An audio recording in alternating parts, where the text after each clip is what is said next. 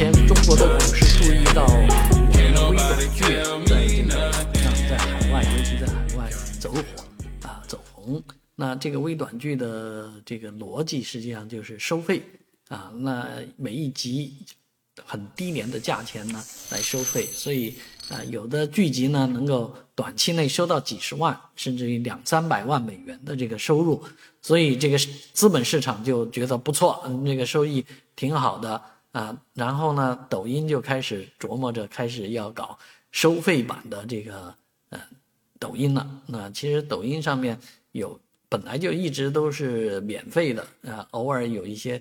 提示你可以这个叫什么呢？打赏一下啊这样的功能啊，在直播当中当然是付费的内容会更多一点啊，连线啊或者什么都有付费，而如如今短视频又多了一个变现的途径。就是收费，你可以让别人收费可看啊，就是付费来看这个短视频内容，可以是你拍的这个 vlog，也可以是短剧。我看很多人愿意付钱看剧，这是真的啊。将来你想免费看戏呢，也可以看，像我这样的内容就是免费的。但是呢，别人做的质量更好一点的作品，看来你你还真得呃